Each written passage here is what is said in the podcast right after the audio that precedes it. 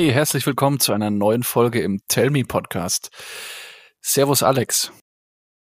Servus Rudi, hi. Hi. Ich habe heute mal eine Frage mitgebracht für dich, Alex. Und zwar geht es mhm. darum, ich habe die Erfahrung machen können, dass wenn du Kollegen, Leuten, Freunden was erklären willst und ein Beispiel in bildlicher Sprache bringst, dass dann meistens das Verständnis früher einsetzt, als wenn du es versuchst, ohne bildliche Sprache, ohne ein, eine Art Storytelling in bildlicher Art rüberzubringen. Mhm. Welche Erfahrung konntest du da machen? Ähnlich. Also ich glaube, es ist wirklich wichtig, dass man das Erklären lernt.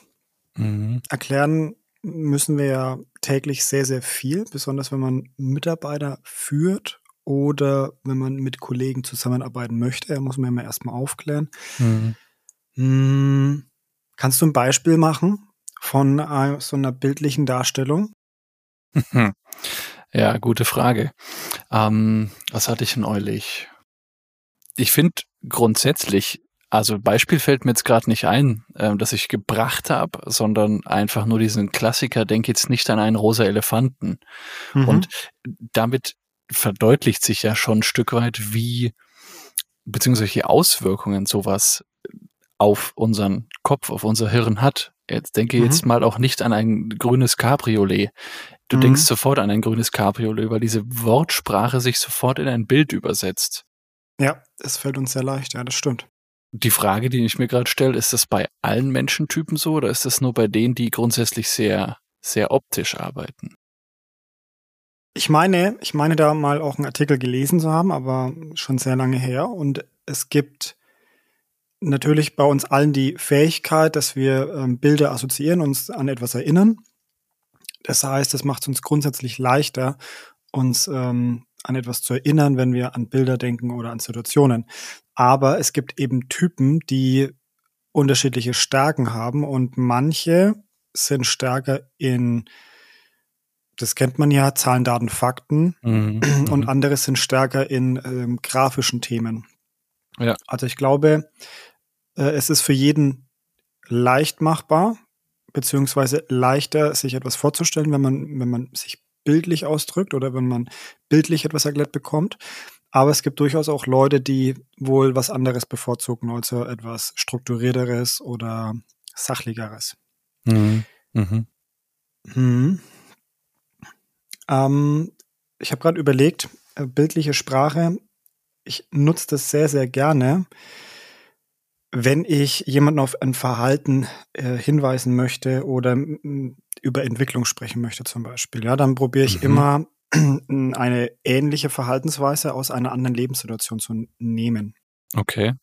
Also Beispiel, ähm, wenn wir jetzt von Führungskräften sprechen, ähm, haben wir ja immer eine Beziehungsthematik in der Arbeit. Also es ist immer irgendwie vielleicht ein Konflikt da oder ähm, ein ja ein, ein schwellender Konflikt.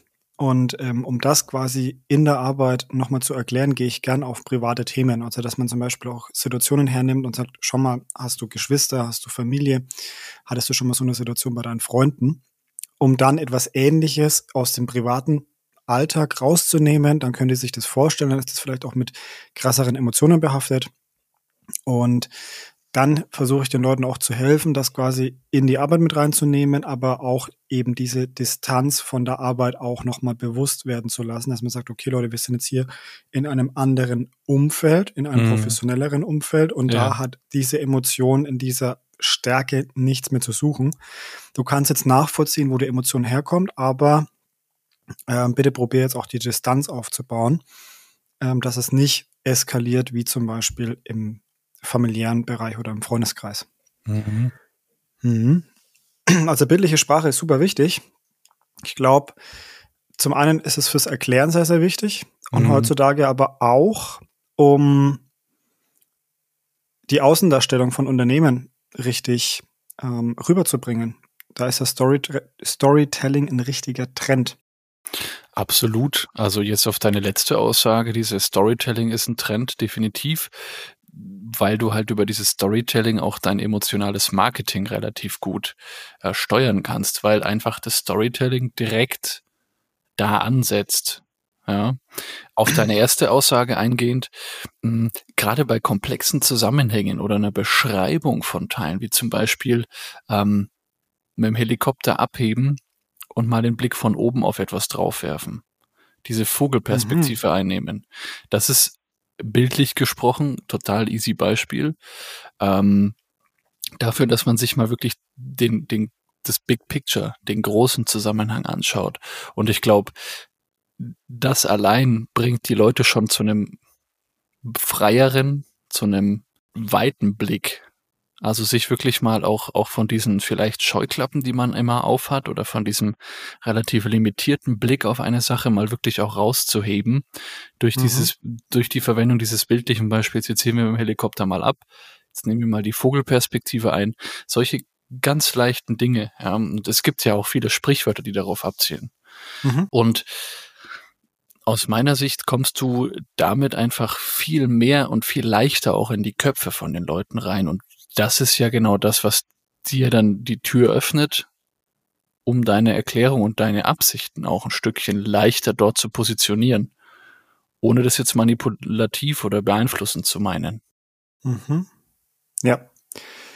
Ich möchte trotzdem auch eine kleine Warnung aussprechen, weil ich das selber schon erleben durfte. Manch einer übertreibt mit seinen bildlichen Erklärungen. Und ich habe tatsächlich schon mal ein Team erlebt, das sich dann gegen diese Führungskraft gewendet hat, weil sie gemeint haben, es nervt. Es reicht mir einfach die Aufgabe kurz mitzuteilen und man muss es mir nicht immer nochmal in einem anderen Bild irgendwo rüberbringen oder nochmal erklären. Es war anscheinend wirklich sehr extrem. Ich habe es selber nie ähm, erleben dürfen, leider, oder müssen. Ich habe dann erst nur, als ähm, das Ganze schon in der Eskalation war, ähm, davon mitbekommen. Und es ist sehr, sehr spannend, dass es halt auch da, trotz dass es eine so einfache Technik ist und hilfreich ist, dass es auch da eine Grenze gibt, dass auch irgendwann mhm. mal gut ist und die Leute einfach auch auf einer sachlichen Ebene miteinander reden wollen und nicht immer nur in Bildern sprechen mhm. möchten. Ne? Verstehe. Und man sollte auch aufpassen, welche Bilder man nimmt. Also Beispiel komme ich aus der Bundeswehr, aus, aus diesen, wenn ich früher hm, gedient habe oder irgendwie in diesem Bereich quasi unterwegs war, dann habe ich andere Bilder im Kopf, als wenn ich zum Beispiel aus der Pflege komme oder ähm, im Erzieherischen. Ja, das sind das sind komplett andere Bilder und du musst eben auch aufpassen, dass du mit deinen Bildern auch die Leute abholst, denen du das erklärst. Also du musst dich an die Zielgruppe wenden und musst probieren, die Bilder der Zielgruppe zu treffen und nicht unbedingt deine Bilder zu verwenden, die, die dir vielleicht früher etwas klar gemacht haben. Mhm, absolut. Und da wären wir wieder bei dieser empfängerorientierten Kommunikation. Absolut. Mhm, es geht alles immer da hinaus, ja. Also adressatengerecht mhm, mh. ist einfach da das Stichwort wieder, ja.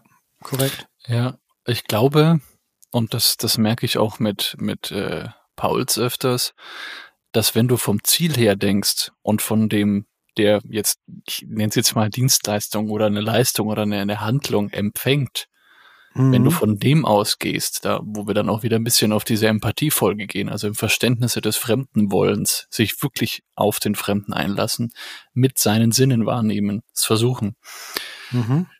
dann kommst du da auch deutlich besser ans Ziel. Und ein Hilfsmittel ist eben diese bildliche Sprache, dieses Storytelling. Ähm, mhm. Ich habe da ein Buch über Storytelling mal mir zugelegt und im Grunde genommen geht's da, wie Sie mit Storytelling überzeugen, ist der Untertitel und der Titel dieses Buch heißt wie unser Podcast. Lustigerweise ist mir überhaupt ja, nicht mehr im Sinn geblieben. ähm, Tell Me, Ausrufezeichen von Thomas Piszczak, wenn ich es richtig ausspreche. Wenn nicht, hab bitte Nachsehen, lieber Thomas. Ähm, und das hat mir tatsächlich dahingehend echt die Augen geöffnet. Und bitte, bitte seid euch eingedenk, verwendet es mit Fingergespitzengefühl. Der Alex hat es gerade gesagt, es kann auch mal voll in die Hose gehen.